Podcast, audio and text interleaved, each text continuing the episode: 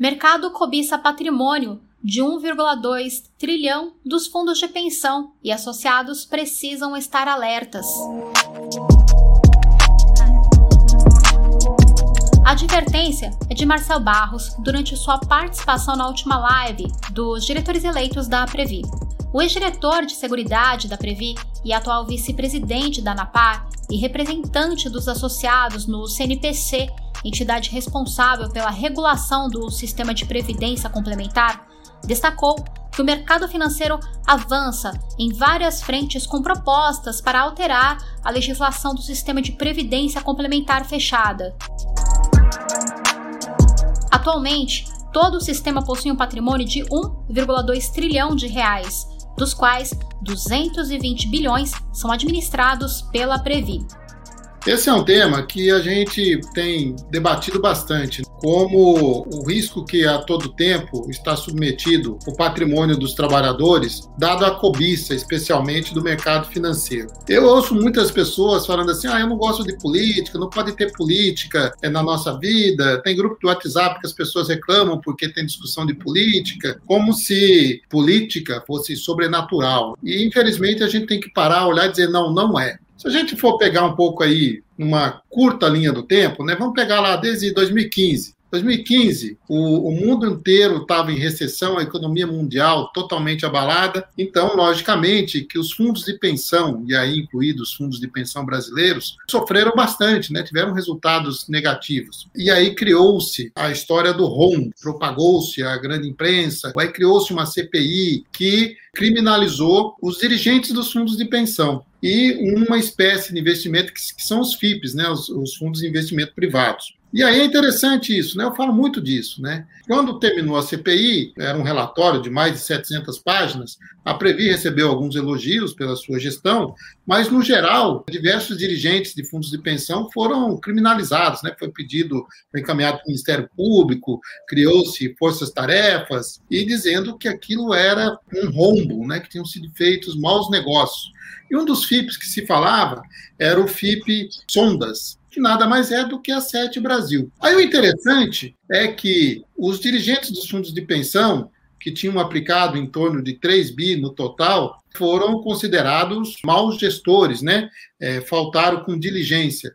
Mas os dirigentes dos grandes bancos, que pegaram dinheiro da população brasileira e investiram, e eu estou falando de Bradesco, Santander, Estou falando de BTG Pactual, que investiram também. Eles não foram criminalizados. Por que, que não houve diligência dos dirigentes de fundos de pensão e para os dirigentes dos bancos ninguém falou nada? Então, supostamente, houve diligência. Que diferença que tem nesse investimento? Porque se houve construtoras que pagaram propinas a certos agentes, todos os investidores são vítimas e não culpados. Mas aí no, na onda da CPI veio o PLP 268, que por sinal ainda está lá, em 2016, que dizia que precisava melhorar a governança e nada mais queria do que dizer assim, tem que ser escolhido no mercado. Mas é aquele mesmo mercado que investiu no FIP Sondas também. Uai, mas se o dirigente do fundo de pensão não foi diligente ao investir, por que, que o do banco privado é e ele que é no mercado pode ser escolhido para ser dirigente de um fundo de pensão,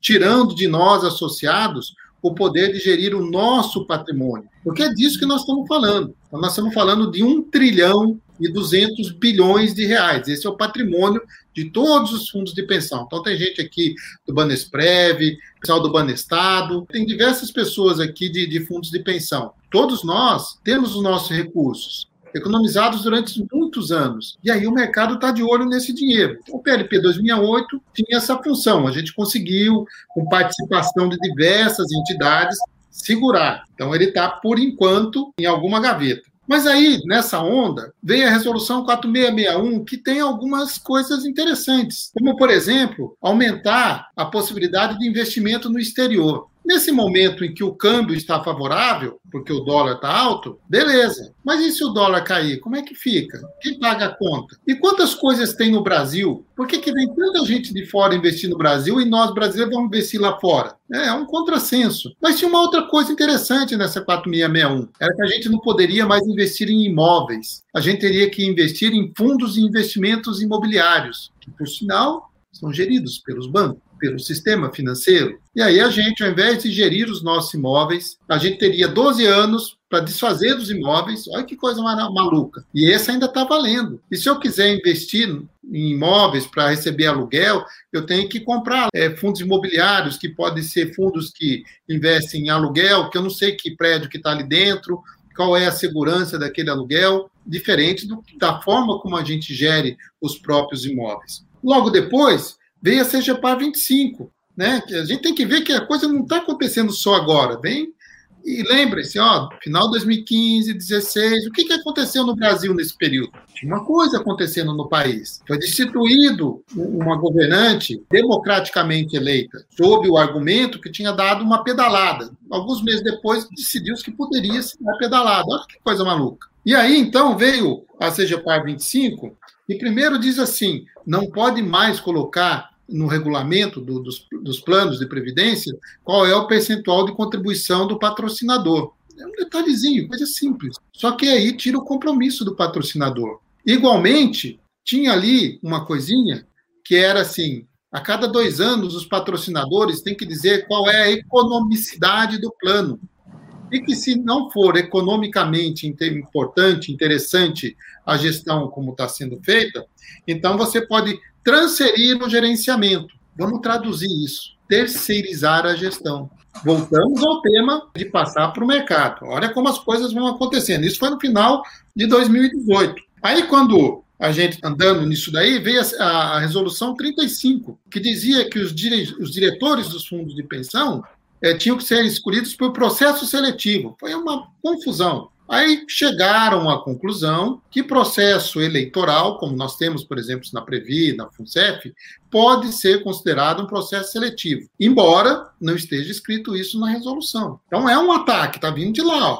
É, nós estamos vendo aqui é, do, do, Congresso Nacional, através da CPI, através do projeto de lei parlamentar, nós estamos vendo do Conselho Monetário Nacional através da resolução 4661, nós estamos vendo do governo federal através da CGPAR 25, nós estamos vendo do CNPC, que é o órgão que, que, produz as normas, através de uma resolução 35, e teve também a resolução 37, que interfere diretamente na gestão dos recursos. Sabe o que, que é isso?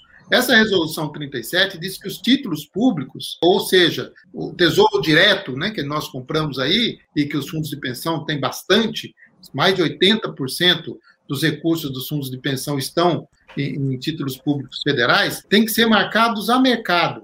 Ah, que legal. O que significa isso? Significa que eles ficam voláteis. Eu posso comprar um título e eu sei, porque eu estou falando de poupança de longo prazo, por exemplo, do Previ Futuro. A grande maioria dos trabalhadores do Previ Futuro está na fase de formação da sua reserva. Você vai trabalhar mais 10, 15 anos. Eu não preciso marcar esse título a mercado, que cada vez que as taxas sobem ou descem, ele varia. E eles falam que essa marcação a mercado seria para evitar a transferência de recursos, de riqueza entre os cotistas. É falso. Porque essa transferência existe se na hora que um associado do Plano Futuro for pedir a aposentadoria dele e os títulos públicos federais tiverem uma majoração na sua taxa, ele vai perder dinheiro, porque vai cair o valor do estoque que você tem que estar marcado no mercado.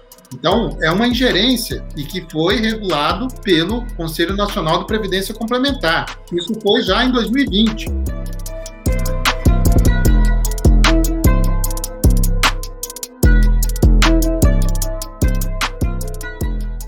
Marcel chamou ainda a atenção para outras duas resoluções que diminuiriam drasticamente os recursos dos participantes dos fundos de pensão. Mas depois de tudo isso, nós tivemos aí recentemente, eu já estava no CNPC, discussões sobre duas resoluções. Uma é a resolução 6, que fala do, dos institutos, assim, de portabilidade, de resgate, é, de, de, como é que você, é, quais são os direitos que você tem dentro de um plano de previdência. E aí eles que começou essa discussão por conta da pandemia, que a solução era permitir que você resgatasse o dinheiro do seu plano de previdência, para equalizar uma previdência aberta. Mas a previdência aberta não tem, infelizmente, no Brasil, a característica de um plano de previdência de longo prazo. Os bancos vendem a previdência como se fosse um investimento de curto prazo. E por isso eles têm todos os títulos marcados a mercado, diga-se de passagem, que nós acabamos de falar. Se você quer fortalecer o sistema, você tem que dar melhorias para o plano de previdência. E aí eles falam em tirar. E falar, ó, pode tirar até 20%, criaram algumas regras. Só que se um associado resgatar de 5 em 5 anos, como está previsto na, na, proposta que ainda vai ser votada no CNPC, ele diminui o benefício dele em 30% lá no futuro. Ao invés de receber 10 mil, ele vai receber 7 mil. E tem mais. Teve uma resolução que já foi aprovada, que foi uma mudança na resolução 8. A resolução 8, ela na verdade trata de como é que é o trâmite dos regulamentos e dos estatutos lá na Previc. Então, você vai alterar o seu estatuto, aí no meio lá diz que não é para ter mais qual é o índice de correção dos benefícios. Olha, gente, é uma resolução que fala como deve tramitar um regulamento dentro da Previc e altera uma coisa que é fundamental, que é a garantia do poder de compra do benefício, corrigido pela inflação, pelo NPC, pelo IPCA.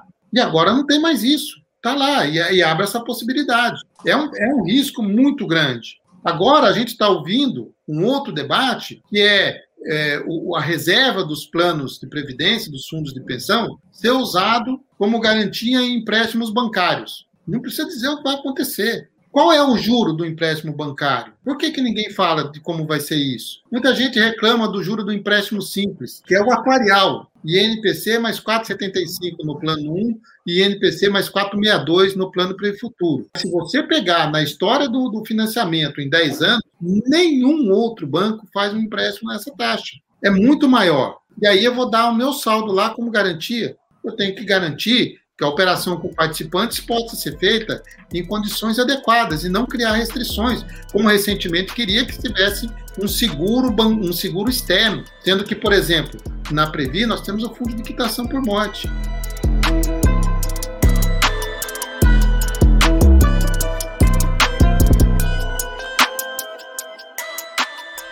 O ex-diretor de Seguridade da Previ destacou a criação do grupo autodenominado IMK, composto por representantes do governo, Federação Brasileira dos Bancos e da B3.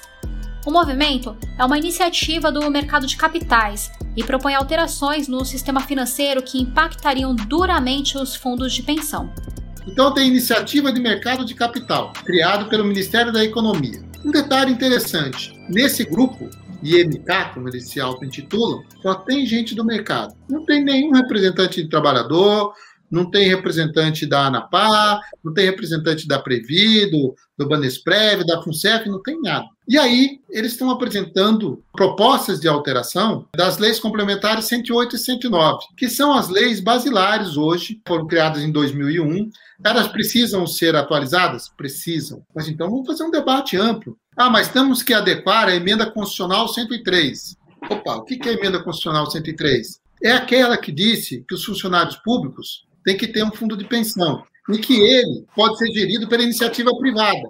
Fantástico. Voltamos à CPI de 2015 e o PLP 2008. Olha que maravilha. Está aí, proposto, vai chegar isso daí. Já está em debate no sistema. Mas interessante, eu disse para vocês, o IMK quer atualizar as leis complementares 108 e 109. E dizendo, olha, elas são de 2001, já se passaram 20 anos. Ok, nós concordamos com isso. Mas em 2012, a ANAPA fez um amplo debate com participantes de diversos fundos de pensão e apresentamos uma proposta de atualização com o ponto de vista dos participantes, dos associados dos fundos de pensão. Esse projeto de lei é o 84-2015. Ele foi apresentado na Câmara dos Deputados pela deputada Maria do Rosário, do Rio Grande do Sul, e o deputado Chico D'Angelo, do Rio de Janeiro. E olha que coisa, está até hoje parado na Comissão de Trabalho e Administração da Câmara dos Deputados. Está aguardando a indicação do relator. Parado, há cinco anos. Por que está parado? Porque, além de ser o ponto de vista do trabalhador, ele acaba com o voto de Minerva nos fundos de pensão. Ele cria paridade na gestão para todos os planos de previdência. Ele acaba com a reversão de valores, que é aquilo que a gente sempre brigou, que foi lá a resolução 26. os associados da, da Previ conhecem muito bem isso, também do plano 1. Qualquer alteração no regulamento tem que passar por negociação prévia. Alternância na presidência do CD, do Conselho Deliberativo. Hoje, a presidência dos Conselhos Deliberativos ele é exercido pelo patrocinador, então ele cria a possibilidade. Tudo isso está lá no projeto de lei 84 de 2015. E uma proposta como essa do IMK está aí para chegar. A alteração na resolução 6 está para ser votado no, no CNPC, provavelmente em setembro.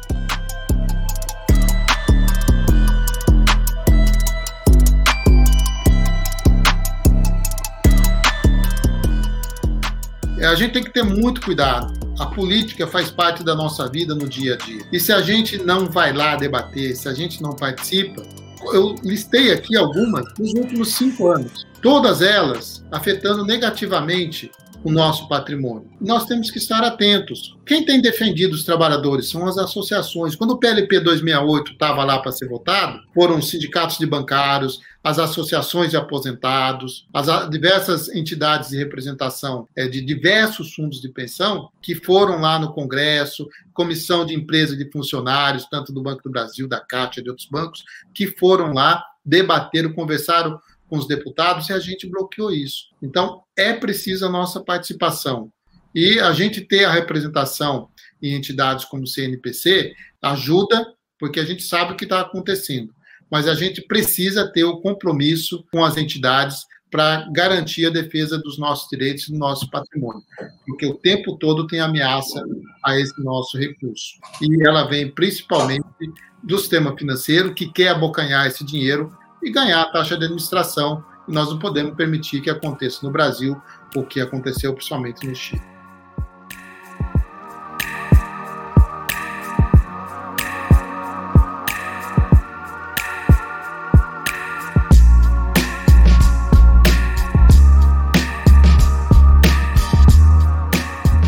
Durante a live, um dos espectadores questionou sobre os boatos de rombo nos fundos de pensão rombo nos fundos de pensão brasileiro é lenda urbana. Eu vou dar um exemplo que eu recentemente dei num, num artigo que eu escrevi, foi publicado pelo Associados Previ, pela ANAPA, no ano de 2015, em que os fundos de pensão brasileiros, todos eles juntos, deram um déficit. Déficit é diferença de rombo e de prejuízo. São coisas muito diferentes.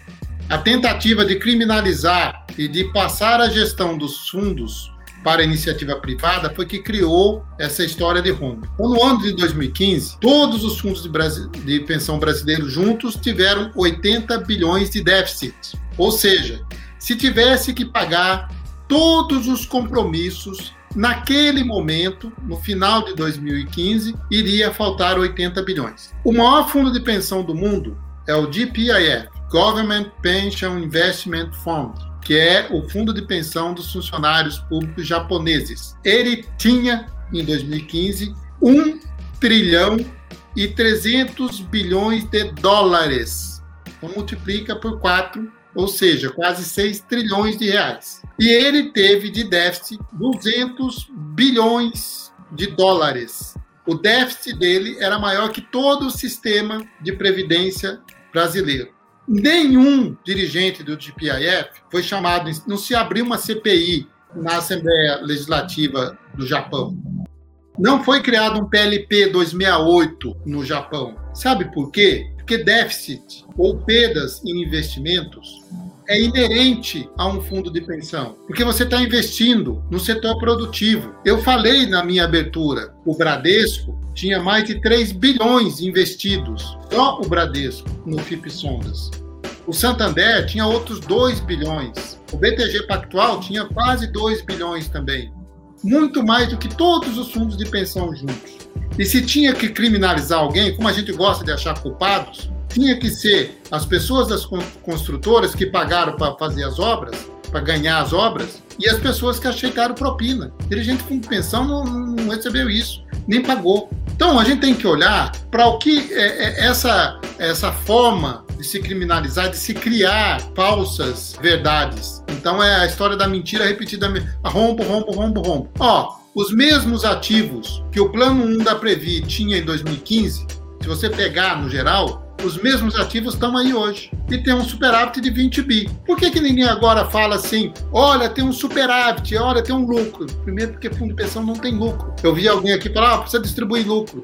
Não tem lucro em fundo de pensão. Se a taxa de juros cair de 4,75 para 4, por exemplo, esse superávit diminui em mais de 10 bi, porque significa que vai render menos. Se nós queremos mais estabilidade, conservadorismo, nós vamos ter que comprar título público federal. Título público federal está pagando 4%. E aí não tem mais Vale do Rio Doce pagando dividendos e dando um lucrão que está dando. Então a gente tem que saber o que a gente quer. Esse tema da Sete Brasil me deixa. eu, eu gosto de falar dele, porque as pessoas falam sem saber o que foi. Não teve rombo, você teve negócios que não deram o resultado esperado. E isso tem no mundo inteiro.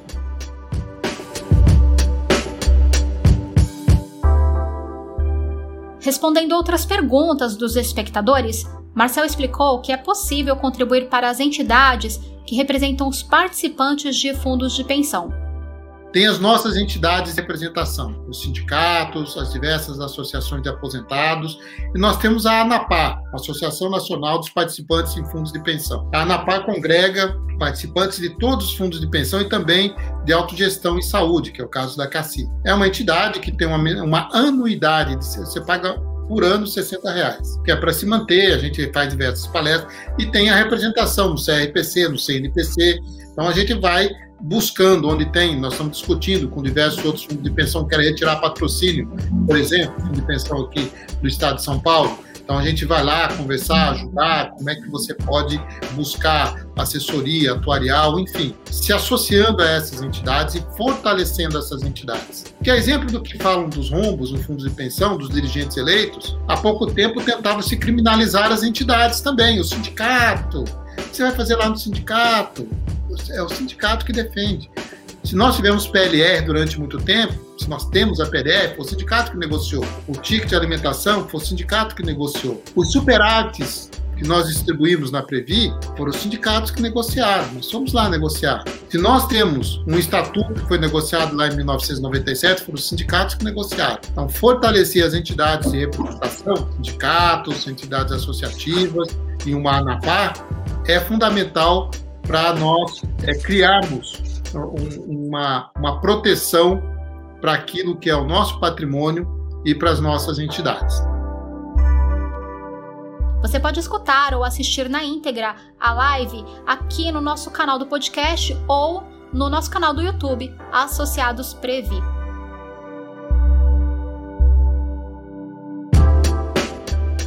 Até o próximo podcast, Associados Previ.